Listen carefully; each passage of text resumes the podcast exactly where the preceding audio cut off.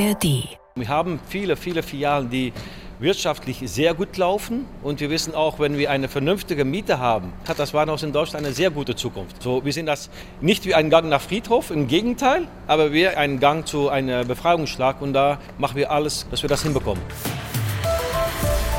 Der Chef von Galeria Karstadt Kaufhof van den Bosche gibt bekannt, dass die Kaufhauskette wieder Insolvenz anmeldet. Zum dritten Mal innerhalb von vier Jahren. Und wieder heißt es für tausende Beschäftigte, sie müssen um ihre Jobs bangen. Van den Bosche und auch der Insolvenzverwalter sprechen von einem Befreiungsschlag. Die Hoffnung, ein Käufer wird gefunden und die Kaufhauskette kann sich aus der Umklammerung des ebenfalls insolventen Mutterkonzerns Sigma lösen. Darum geht's heute im Standpunkte-Podcast von NDR Info mit Stimmen unter anderem vom Deutschlandfunk, von der Süddeutschen und der Neuen Zürcher Zeitung. Heute ist Mittwoch, der 10. Januar 2024 und ich bin Jonas Valentin Weber. Unser Gastautor heute ist Henrik Brandt, Chefredakteur in der Matzak Mediengruppe. Er hat wenig Hoffnung, dass Galeria durch das Insolvenzverfahren gerettet werden kann. Rums, da ist sie, die nächste offizielle Pleite der Kaufhauskette Galeria. So geht das jetzt seit gut drei Jahren, nur dass die Abstände zwischen den Insolvenzanmeldungen immer kürzer werden. Diesmal war es ohnehin eine mit Ansage. Die Kaufhäuser hängen mitten in der Lawine, die gerade ihren Besitzer René Benko in den wirtschaftlichen Abgrund reißt. Der Tiroler Geldjongleur hat sich verklettert und muss nun im Fallen jeden Ballast abwerfen. Die Zukunft von bis zu 15.000 Mitarbeiterinnen und Mitarbeitern in den Warenhäusern samt ihrer Familien ist ihm dabei vermutlich ebenso wurscht wie die Frage, wie die siechendeutschen Innenstädte noch mehr Leerstand verkraften sollen. Denn es müsste schon ein Wunder geschehen, damit es dazu nicht kommt. Dass der aktuelle Insolvenzverwalter die Lage schönredet und von einem Befreiungsschlag, sprich der Galeria, eine Zukunft eröffnen kann, ist Teil seines Jobs. Besonders realistisch ist das nicht. Die Hoffnung auf eine Renaissance der einstigen Konsumtempel mit ihrem Wirtschaftswunderglanz trägt viel Wunsch und wenig Wirklichkeit in sich. Möglicherweise wird Galeria noch einmal filetiert, vielleicht bleiben noch einmal besonders lukrative Häuser erhalten. In den anderen aber werden die Lichter ausgehen, wie schon an so vielen Orten in den vergangenen Jahren. Was soll man schon machen, wenn kaum noch einer kommt? Steckt denn alledem irgendetwas Gutes? wenn ja, dann ist es die Erkenntnis, dass Riesen zwar langsam fallen, sie aber eben auch nicht ewig von der Substanz leben können. Doch auch an ihrer Stelle kann neues Leben entstehen. Im Handel und in den Innenstädten bestimmt auch. Sagt Hendrik Brandt, Chefredakteur in der Matzak Mediengruppe. Als nächstes schauen wir in eine Zeitung in die Süddeutsche. Sie glaubt, dass das klassische Warenhaus trotz des boomenden Onlinehandels weiter funktionieren kann. Das zentrale Problem liege an anderer Stelle. Der eigentliche Ursprungsfehler war, den Warenhandel von den Immobilien zu trennen. Seitdem werden einzelne Häuser von teils immens hohen Mieten erdrückt.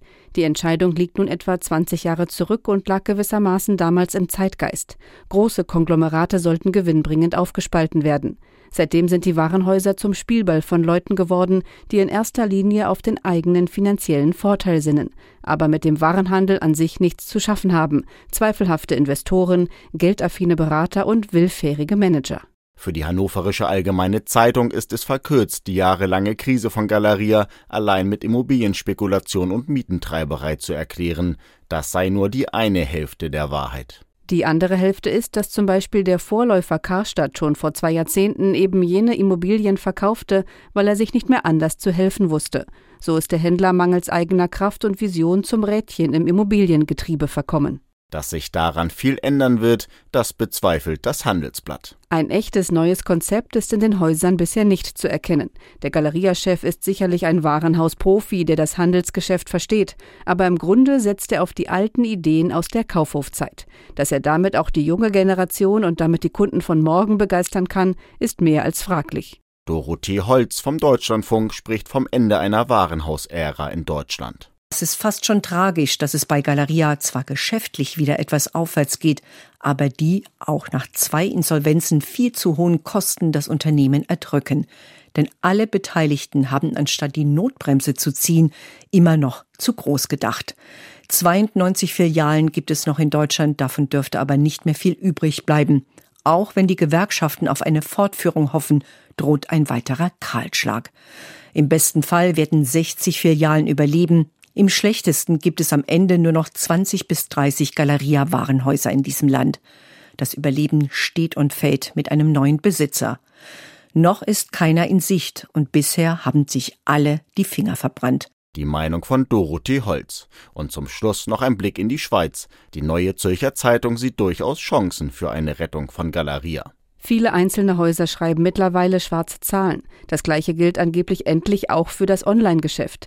Jetzt muss noch die überdimensionierte Konzernzentrale in Essen verkleinert und möglicherweise noch das eine oder andere Kaufhaus geschlossen werden.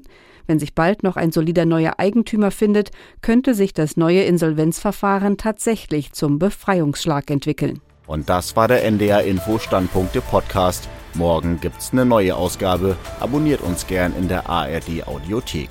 Einen schönen Mittwoch wünscht Jonas Valentin Weber. Ein Podcast von NDR Info.